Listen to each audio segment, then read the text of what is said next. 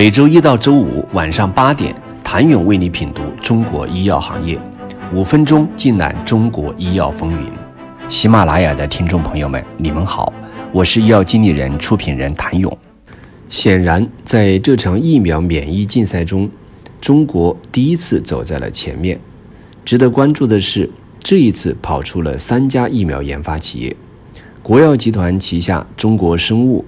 北京科兴中维生物和康希诺生物。其中，前两家研制的是传统的灭活疫苗，康希诺生物研制的是新型的腺病毒载体疫苗。直接与牛津大学、阿斯利康在研疫苗竞争，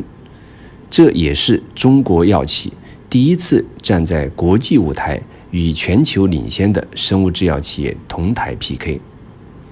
疫苗的研发已经经历过减毒疫苗、灭活疫苗、亚单位疫苗、结合疫苗、重组蛋白疫苗等技术不断迭代的过程。当前，以 DNA 疫苗。mRNA 疫苗、重组载体疫苗等新技术路径开始不断涌现，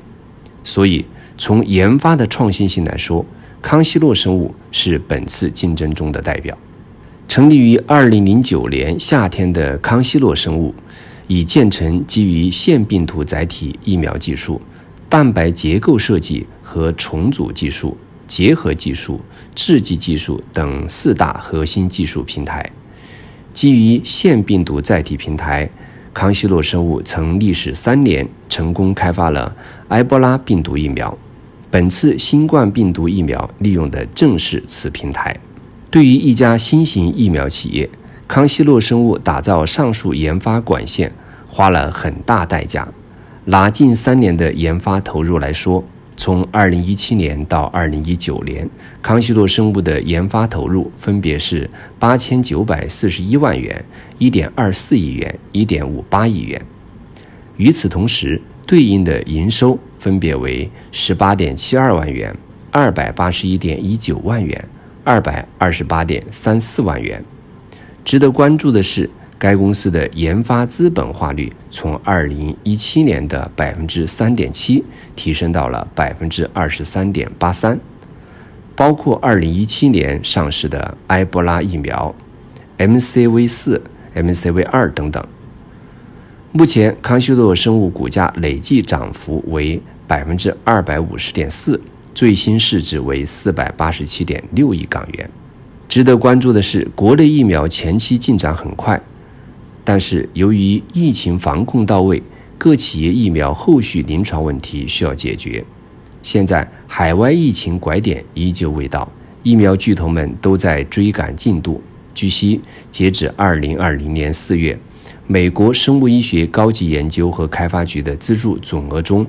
有百分之五十七用于研发新冠病毒疫苗和治疗药物。美国疫苗公司在四月获得了高达四点八三亿美元，用于开发 mRNA- 杠幺二七三的投资承诺。阿斯利康获得了高达十二亿美元的资金，杨森获得了关于新冠病毒疫苗十亿美元的投资承诺。六月二十三号，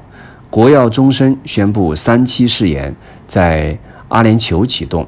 向康希诺生物。北京科兴中维生物等进展较快的企业，现在都在临床三期的进程中，有的企业已经发布海外招募计划。康希诺生物首席科学家朱涛曾呼吁，希望能对一些优势平台做出投入，譬如载体疫苗、DNA 疫苗、mRNA 疫苗等平台技术，以有利于对于新发传染病的快速响应。在有限的条件下，我国疫苗企业能有如此快的进展，特别是康希诺生物基于创新的腺病毒载体平台技术开发，与牛津、阿斯利康直接同台 PK，这样的实力疫苗企业在国内的稀缺性，是其股价大幅攀升的底层投资逻辑。